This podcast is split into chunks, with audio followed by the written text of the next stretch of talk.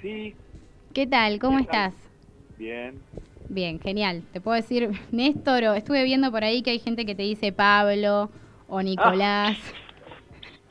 ¿No? Hay una negación generalizada con mi nombre, Con sí, sí, sí, sí. Lo cual me divierte bastante, ¿no? Ah, sí. Sí, Eh, sí, sí. Te hago una pregunta. Vi, eh, no sé si esto es real, pero vi una placa que decía que te estaban premiando y pusieron Ernesto. ¿Puede ser? Que eso Es verdad, eso Eso- sí, lo- sí. Tengo algún catálogo de algún importante festival, alguna vez fui con mucha expectativa y decía Nelson Franklin también abajo de mi foto, lo cual también fue muy lindo. No sé bien qué Y bueno, pero- Ernesto, y, y también me pasa mucho de Diego Frenkel, ¿no? Que bueno, es una, una Claro. figura más conocida la gente, a veces en medio de una charla, empieza la charla diciéndome Néstor y termina diciéndome Diego, también muy gracioso, me ha pasado más de una vez en este tipo de, de- de entrevistas, así, con, gente con la que no me conozco directamente, ¿no?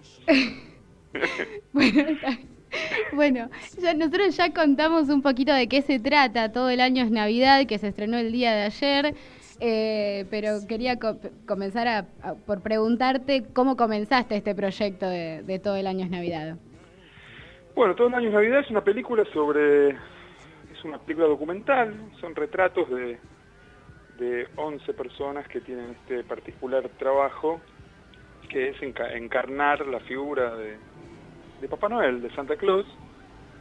Y Mm. bueno, miro a través de eso, es una película que podríamos decir que habla, habla de- del trabajo y al mismo tiempo de la fantasía, ¿no? Desde eso, desde la parte más eh, y, de, y de la Navidad, ¿no? De su parte Claro. más eh, lúdica y espiritual y también de su parte más comercial y de, y la posibilidad de eso de, de generar trabajo para, Sí. para la gente, para alguna gente y bueno y de acelerar eh, el consumo en, en todos nosotros. Este, Así que es una película de eso, de, de, de la fantasía y, de, y del trabajo. ¿Cómo surgió la idea de contar este, este micromundo?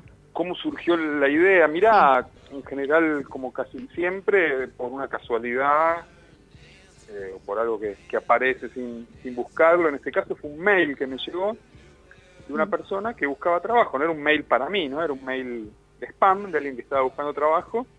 Y, y decía el mail, yo soy el verdadero Papá Noel. Ajá, Y me dejó pensando eso, en, en como una persona adulta que se está este, Claro. dirigiendo a otros adultos para algo tan, tan concreto y tan a tierra como sería buscar trabajo, sí. este, apelaba a, a la fantasía como argumento de venta, digamos, ¿no? Claro. Como posicionamiento profesional, Sí. este, apelaba a la magia, a la credibilidad, a una cuestión muy infantil, ¿no? A, a nuestro costado más infantil. Y ahí, me, ahí empecé a, a asociar, a hilar algunas, algunas ideas.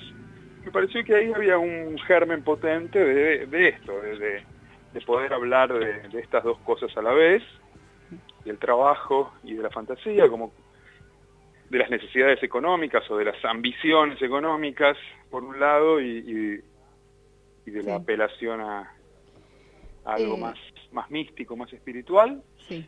y al mismo tiempo, bueno, este, describir una una Sí. festividad, una, una, una realidad, una época que nos atraviesa a todos, a- Claro. eh, generaciones y generaciones en todos lados del mundo, así como, como es como una de las grandes ficciones universales sería, ¿no? Y una ficción particular porque está dirigida a, a un público que, que no es consciente, es un pacto raro, el, el- Sí. los- la mayoría de los de los espectadores de esta ficción, que son los niños, en realidad no son conscientes de que están este, siendo engañados y, Sí. y bueno, entonces también mirar todo eso desde el documental, ¿no? La construcción de la ficción, el trabajo que lleva, esta cosa particular y bueno, y, y como trabajo extraño y los efectos colaterales que le puede quedar a la gente de atravesar esta, esta experiencia, ¿no? Es un mes al año, durante muchas horas, estar encarnando un personaje cuasi divino y siendo mirados como si realmente lo fueran, este, necesariamente te debe dejar algún algún efecto colateral. Esa era un poco una posible teoría, una guía, una búsqueda, una ilusión podría ser de lo que yo tenía ganas de encontrarme, y creo que encontré, encontré bastante, encontré que cada, cada uno de estos personajes de alguna manera este, tienen algún aspecto de Papá Noel internalizado, ¿no? Y automáticamente, o, o, cuál fue el proceso para hilarlo con eh, la película de Viñoli? Digo, la película se llama igual y además comienza y, tiene otro momento también con fragmentos de esa película. ¿Ese camino cómo lo hiciste? Perdón, no te estoy escuchando bien, ¿eh? Perdón, sí. Eh, ¿Ahora me escuchás? ¿Mejor? Sí, sí. Bueno, eh, te preguntaba cómo había sido el camino para hilar esto con la película de Viñoli, que ah. se llama igual y contiene fragmentos de la película. Claro, bueno, sí, este, ahí en el proceso de investigación me apareció esta película, bueno, tomé el título también como un homenaje y, y bueno, me gustó, me gustó que sea como, como un espejo de la película, un color, una es blanco y negro, este, una es ficción, una es documental, en una, en una se muestra este, señores que se hacen pasar por Papá Noel y en la otra Papá Noel se hace pasar por un hombre común y corriente. Me parece que había todo un, un juego de espejos, este, funcionaba, pero bueno, siempre son eh, pruebas o imaginaciones que uno tiene y la, la verdad se ve eh, cuando se construye la película. Y bueno, en el montaje le encontré, le encontré ese par de momentos donde me parecía que funcionaba bien y, bueno, este, estoy contento, me parece que es un, lindo material, también este, habla de, de, la infancia, de toda una generación, ¿no? E, ese tipo de cine, ese tipo de actuación, ese tipo de música. Sí. Este, Antes de... Cómo se contaba todo eso, ¿no? Este, me parece que, que le suma una, una capa más, es apenas un detalle, pero, pero me, me gusta en general el trabajo con el material de archivo siempre es este divertido de hacer, ¿no? Sí. Antes de, te, iba, te quiero preguntar algunas cositas un poquito más eh, técnicas, pero antes me acaba de mandar un mensaje un oyente pidiéndome que te pregunte cómo era para vos Papá Noel. ¿Cuál fue tu vínculo con Papá Noel y cuando descubriste la verdad? Ah, bueno, mi vínculo con Papá Noel y es particular. Yo vengo de una familia judía, no, no religiosa, pero una familia judía que más o menos este, trataba de observar ciertas tradiciones y no eh, de dejarse atravesar por otras. Entonces no tuve, no tuve arbolitos, no tuve Papá oh. Noeles, ni regalitos, ni, ni sidra el 24 de la noche.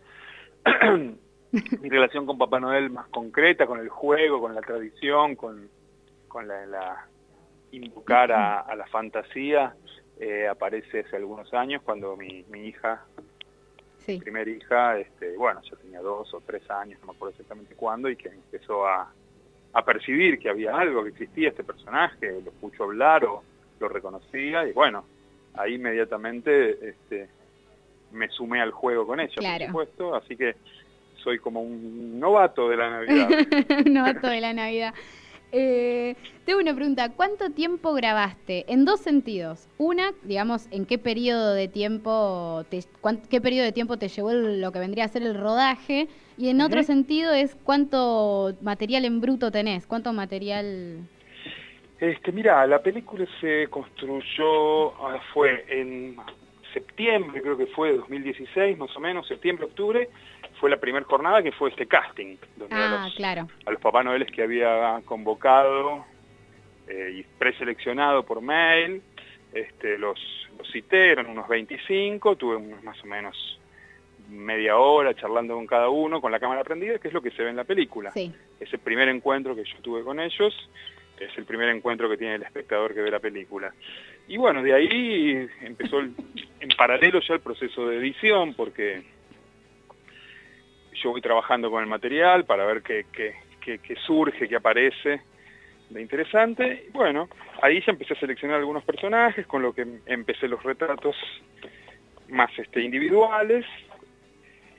Eh, esa Navidad es la que se, se registró, la Navidad de 2016, es la que está retratada. Y, y después, bueno, 2017 seguí un poco con los retratos, individuales y ya para mitad de año empecé ya con, con el final, digamos, con color, eh, sonido, música, todo lo... Ya con el, con el corte final terminado, ya todos los procesos más técnicos, y se terminó para fin del año pasado. Y a comienzo de este año, febrero, fue en el Festival de Punta del Este, fue la primera proyección pública. Y así que esto, y todo este año se estuvo mostrando, Bafis y bueno, Marfis y dio algunas vueltas por, por algunos festivales del exterior también. Y aquí estamos llegando a, al estreno comercial. Y después la este, otra... Hay cuántas horas, no sé muy bien, la verdad no tengo calculado, pero siempre siempre el trabajo en el documental, o por lo menos como lo hago yo, es, es filmar mucho, ¿no? Son, son los, los retratos de cada persona, quizás duran cinco minutos y yo filmé un día entero una cosa y otro de otra cosa y un y un desfile de Papá Noel quizás filmé tres horas y queda un plano de, de cinco segundos, digamos, pero bueno, yo creo que eso es un poco el, el juego con el documental, todo el tiempo, todo el tiempo que uno no invierte en, en escribir tanto y pensar tanto y prediseñar tanto, este, hay que invertirlo en, el, en la selección de material y en el montaje, ¿no? Sí, que además tenés uno filma mucho, porque las cosas van sucediendo y, y uno está ahí viendo cómo, cómo las cómo te encuentran a vos parado en ese momento las cosas, ¿no? Sí, te preguntaba eso porque me parece que tenés, me parece a mí no, todo el mundo lo sabe, que tenés una visión como súper particular de las imágenes que captas. Para mí es un universo, no sé si decir bizarro, porque quizás la palabra suena peyorativa, pero digamos, como no sé si esas imágenes llegan a vos, las vas a buscar, ¿cómo puede ser que todas esas imágenes las, las tengas vos en tus documentales? Es tremendo. Y es una mezcla, una suma de cosas, este, es un poco, eh, el documental es un poco un equilibrio entre esas dos, entre esas dos cosas, un poco, un poco buscar y un poco estar atento y encontrar a ver qué sucede.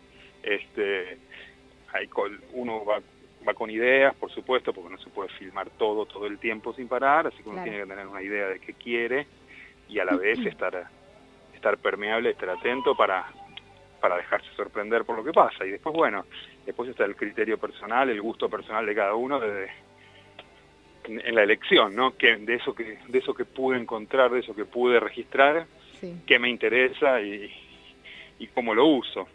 Esa, esa imagen que es linda dura tres segundos o dura un minuto, va al comienzo de la película, va al final, no va, y así. Esa es el, la gran escritura para mí del, del documental, ¿no?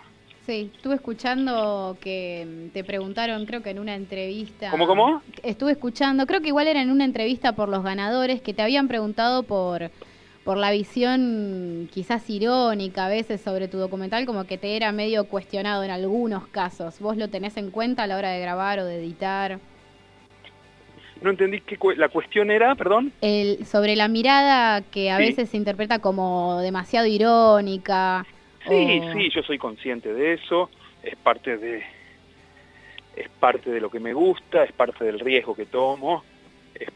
sé que, o sea, yo sé que puedo parecer este, irreverente o algo así. Mm. Tampoco lo estoy buscando, no es que necesito ser irreverente y es lo que es lo que me guía, pero pero tampoco me quita el sueño claro. que algunos se, se ofenda o se enoje. En general nunca son los protagonistas de las películas.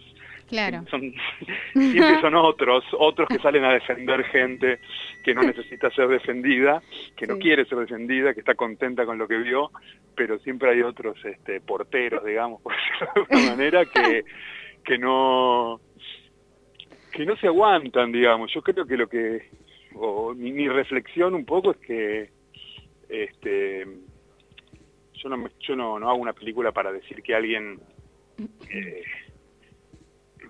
es, no sé, no es este no es normal o no o, está mal lo que hace o vamos a reírnos de, de, lo absurdo de su vida. Lo absurdo es todo, lo absurdo, lo absurdo, el primero soy yo, en todo caso, el que no puede, y el absurdo es la, la, la, la condición humana, tiene mucha carga de absurdo. Y que no se pueda aguantar eso para verse a sí mismo así, bueno, se ofende conmigo, pero el problema es, yo creo, es la falta de sentido del humor y claro. sobre sí mismo, ¿no? Si, si nos podemos, yo me, yo me río de mí mismo, no es que hago películas así donde miro al mundo y con una mirada quizás un, poco irónica o, socarrona o como lo quieras decir, pero después eh, para mi propia vida o para mirarme a mí soy solemne. Este, es mi forma de relacionarme con mi vida misma y con y con lo que miro y con lo que sí, con mi trabajo, digamos. Pero el que no se, el que es demasiado solemne y no se puede bancar esa mirada de sí mismo, no se puede no puede entender que todos somos un poco así, que nadie que nadie mirado de cerca es normal. Este se ofenden conmigo, pero bueno, quizás de ellos es de los que me estoy riendo. Eh, hablando de me río de mí mismo, eh, estaba pensando, hay un momento en el que hacen como una, mm, eh, una selección de, de Papá en la calle, hay un cameo tuyo, ¿puede ser? Puede ser, sí, claro. Hay gente conocida, hay algunos amigos, hay este y en un momento sí, sí, estaba con un poco de barba. Y me voy a dejar la barba una semanita más, me pongo una gorrita roja y, y me sumo acá a esta galería. Y sí, claro. Perfecto. Este, sí, también tiene que ver con eso. Este, este, eh, sí, estar, estar adentro, digamos. Me parece que eso es una manera de decir yo también, claro. Si me río de algo, primero me río de mí. Entendido, sí. Genial. Eh, para ir cerrando brevemente, me gustaría preguntarte qué cine te gusta, qué cine te gusta mirar. Eh, mirá, me gustan muchas cosas. Eh, del documental me gusta mucho Coutinho, me gusta mucho Errol Morris, hay Alan Berliner también, creo que esos tres son los que más me interesan, bueno, Herzog también obviamente, pero eh, quizás del documental son, son ellos los que más me, me guían, ah. este, o, me o me han marcado haber visto su, su trabajo. Este, y después, bueno, el cine me gusta de todo, cine clásico, no, no me gusta la comedia, digamos, porque es algo naturalmente, es un lenguaje al, que naturalmente fluyo por ahí, este, pero bueno, eso. Sí. Más o menos, algo te dije. No, sí, sí, por supuesto. Y la última pregunta, no, sé si es una no sé es una pregunta, pero me gusta que los directores y las directoras con los que charlamos eh, recomienden tres pelis para que queden. Cualquiera ¿Tres películas en general de la vida, del mundo? Sí, sí. Este, tres tuyas. no, no, mentira. No, tres en general. Este Ay, me cuesta mucho, la verdad que me cuesta mucho, porque no, nunca, no, soy de hacer listas, nunca pienso en, eh, en, esa dimensión y la verdad que tres películas de la historia del cine este, podría ir por tantos lados, podría empezar por el cine argentino contemporáneo o por cine documental o por qué sé yo, la verdad que no sé. F de falso, F de fake de F for fake de Orson Welles, miren esa. Bien. Genial, listo. bueno, les dije una. Bueno, está, está bien, sí, ya me di cuenta que, que ya, ya está. era difícil, era, difícil. Te volviste un poco loco y dije, bueno, no, no, está bien, una está bien. bueno, no era para tanto. bueno, Néstor, la verdad te agradezco muchísimo la comunicación. Eh, vamos a estar recomendando tu peli para que la vayan a ver, que la verdad es que, nada, me encanta, así que... Eh, bueno, me alegro, gracias por el, por el tiempo, el espacio y, y la recomendación, así que bueno, suerte con el programa y hasta la próxima. Nos vemos, adiós. Chau, chau un genio total, Néstor Frenkel, cómo se disfruta hacer entrevistas a este tipo de personas.